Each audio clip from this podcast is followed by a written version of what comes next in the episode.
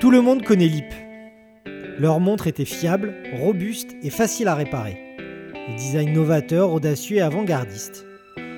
Entre la Mac 2000 dessinée par Roger Talon et la LIP Stop, avec le disque de parc-mètre qui tournait dans un guichet, cette firme fut plus qu'une marque. En France, c'était LA marque. Le 17 avril 1973, le PDG, Jacques Saint-Esprit, démissionne. Cela fait suite à des nombreuses tentatives de redresser la marque, très affaiblie par la concurrence des montres japonaises à bas prix. Au milieu des années 60, déjà, Fred Lip avait vendu 33% des parts de sa société familiale à Ebosch SA, une société suisse qui sera le socle du futur Swatch Group. Cette ouverture du capital permit de développer le premier mouvement quartz français et de tenir l'entreprise à flot pendant presque dix ans. Mais la crise était trop profonde et la marque déposa le bilan à la suite du départ de son PDG. L'usine de Besançon va alors devenir le décor d'une lutte qui va se propager bien au-delà des frontières du Doubs. Au fil des derniers jours d'avril, les ouvriers et ouvrières restèrent à leur poste. Les OS, par exemple, montent les aiguilles de 500 000 montres produites chaque année par la marque, soit plus d'un million d'aiguilles chassées avec minutie. Un autre département de l'usine fabrique du matériel militaire ou des pièces pour les satellites. LIP, c'est 1300 salariés, dont une majorité de femmes. Autant de destins aux mains du principal actionnaire, le Suisse Ebosch SA. Le 12 juin, une réunion avec les administrateurs tourne mal. Un ouvrier arrache la sacoche des mains de l'un d'entre eux. Le poteau rose se cache à l'intérieur. Les documents volés recèlent de pépites, de bien tristes pépites. En gros, les Suisses ont décidé de ne garder que l'horlogerie et de fermer le reste un autre site. Celui situé à Ornance, qui fabrique des machines-outils, se met immédiatement en grève. On ne gardera des ouvriers d'horlogerie que ceux qui font du montage. Ils assembleront des montres LIP, mais avec des pièces venues de Suisse. La marque, mondialement connue et extrêmement bien implantée nationalement, servira à écouler des mouvements et des pièces suisses. À Besançon, on essaye de trouver un consensus. Entre les partisans de la grève et ceux qui financièrement ne peuvent pas se permettre de s'arrêter, un accord est conclu. Les cadences de production vont être ralenties. Le bras de fer commence. Les ouvrières, les OS, qui travaillent ici depuis plus de 20 ans pour certaines, et répètent des gestes devenus réflexes, se demandent bien comment on fait pour ralentir un réflexe. La solution est de s'arrêter deux ou trois heures par jour. Les heures libres sont utilisées à alerter la population de Besançon pour leur expliquer que les commerçants, les sous-traitants et tout l'écosystème de cette préfecture sera touché par la fermeture de l'IP. Le 26 avril, les administrateurs déclarent que tout peut arriver à présent, qu'ils ne garantissent ni emploi, ni le maintien de l'intégrité de l'entreprise, et que sacrifier du personnel sera nécessaire. Ce message amplifie la mobilisation. Et les lettres adressées aux salariés leur recommandant de travailler sans broncher finiront calcinées au fond des bras zéro à l'entrée de l'usine. Quelques jours plus tard, lors d'une réunion qui va confirmer le démantèlement et les licenciements, les choses tournent mal et les ouvriers séquestrent les administrateurs venus faire l'annonce. Des documents sont alors trouvés dans un bureau. Confidentiels, ces papiers. Bien sûr. Ils sont lus en direct à l'antenne de l'ORTF le soir même. Ils ont été rédigés avec une syntaxe méprisante. Les mots utilisés sont moches. Il faut dégager, larguer le personnel. Des CRS sont dépêchés dans les bureaux de libre pour délivrer les administrateurs. S'ensuit une bataille rangée. Les matraques auront raison. Encore sonné par l'annonce de la direction et par les coups des policiers, le petit groupe d'employés décide de voler le stock de montres présent dans l'usine et de le mettre au frais dans des caches. Un monastère de la région en fait partie. À ce moment de l'histoire, chacun se demande comment on en est arrivé là.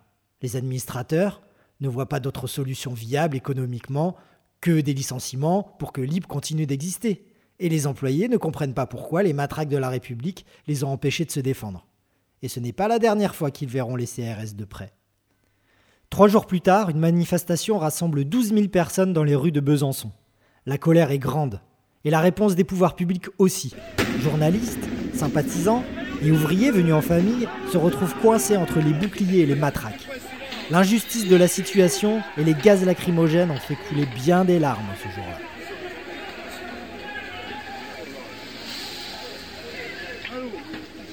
La coupe est pleine. Des salariés ont déjà reçu leur lettre de licenciement. Les montres, volées quelques jours plus tôt, vont être au cœur des futures négociations. Elles vont servir d'otages et de trésors de guerre. À l'unanimité, le 18 juin est voté l'autogestion. Les LIP repartent au travail, mais pour leur propre compte. C'est du jamais vu dans l'histoire de France. Et c'est aussi complètement illégal. Leur slogan, affiché en gros sur l'usine de Besançon, est C'est possible, on fabrique, on vend, on se paie. La production des montres reprend. Chaque travailleur choisit son rythme et son poste. Plus d'ordre ni de cadence. Cultiver la polyvalence de l'être humain Et si, ça marche. Vraiment? Même si les ouvriers ont peur, ils enfreignent la loi, l'ambiance est bonne en cet été 73. Mais ils ne sont pas les seuls à être hors la loi. Les acheteurs, qui se pressent, par solidarité, en quête de la bonne affaire ou par curiosité, sont des receleurs du produit du vol, et chacun le sait. C'est la liberté, c'est l'été, une parenthèse dans la vie de ces travailleurs. Les anciennes, les tricoteuses, comme les appellent affectueusement les jeunes horlogers, accueillent les ouvriers d'autres entreprises, des lycéens, des journalistes et des curieux, et racontent l'histoire de cette société qui leur appartient à elle aussi. 40 ans passés dans cette usine, une vie, et bien d'autres racontés par ces femmes qui ont participé à la réputation de cette grande marque horlogère. Car si le produit est si fiable, c'est que leur travail l'a été aussi. Des commandes arrivent de la France entière, de la part de particuliers ou de comités d'entreprise solidaires. Des ouvrières se transforment en standardistes, en caristes, en expéditeurs. C'est ça la polyvalence. La CFDT a mandaté un cabinet d'experts indépendants pour analyser les documents trouvés dans les bureaux de la direction. Les premières conclusions démontrent que la politique de la société suisse Ebosch SA était destructrice et préméditée. Les documents révèlent un pillage systématique et bien orchestré. J'imagine que les Suisses devaient voir d'un très mauvais œil ce fleuron de l'horlogerie qui produisait des montres aussi bien, voire des fois meilleures que les leurs. Alors, pour regagner les parts de marché perdues, le bon vieux cheval de Troie fut d'une efficacité diabolique. C'est Charles Piaget, rien à voir avec la marque de montre, responsable CFDT de l'usine, qui mène les négociations avec Henri Giraud, le médiateur nommé par le gouvernement. Et il ne lâche rien. Mais toutes les propositions comprennent des licenciements, et c'est l'impasse. Le 14 août, les CRS et les gardes mobiles envahissent l'usine, mettant ainsi un terme à l'autogestion et au rêve utopique né avec elle. Les employés de Kelton, une autre marque horlogère française fabriquée à Besançon, rejoignent les LIP et essayent de reprendre l'usine par la force. Mais bon, à la fin, c'est toujours les matraques qui gagnent. L'opinion publique est avec les LIP, et bien des usines débraillent par solidarité. Les ouvriers de toute la France se retrouvent à Besançon le 29 septembre 1973 pour défiler et accompagner le combat de leurs camarades. Des mineurs du Nord, la régie Renault, Renault qui débraille, et même des jeunes appelés en plein service militaire envahissent les rues de la capitale du Doubs. Sous la pluie, le cortège avance, dernier vestige des grèves de mai 68. Ils sont 100 000. Les négociations sont au point mort. Le Premier ministre, Pierre Mesmer, lui-même, met de l'huile sur le feu en déclarant devant l'Assemblée nationale L'IP, c'est fini mais plusieurs chefs d'entreprise s'activent pour trouver une issue à la crise. Ainsi, Claude Neuschwander, numéro 2 de Publicis, part dans le Doubs pour négocier avec les ouvriers, syndicats, fournisseurs et d'éventuels nouveaux actionnaires pour reprendre l'IP. Le 29 janvier 1974, les représentants du personnel signent les accords de Dole.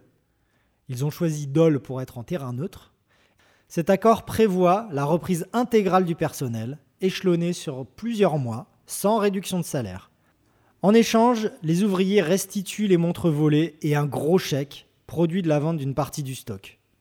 La grève prend fin le 11 mars 1974. Mais LIP n'a pas survécu à la crise du quartz et comme Universal Genève, Movado et bien d'autres superbes marques horlogères. L'entreprise a été reprise trois fois depuis avec plus ou moins de réussite. Merci de m'avoir écouté. À bientôt sur Horlogerie Fine.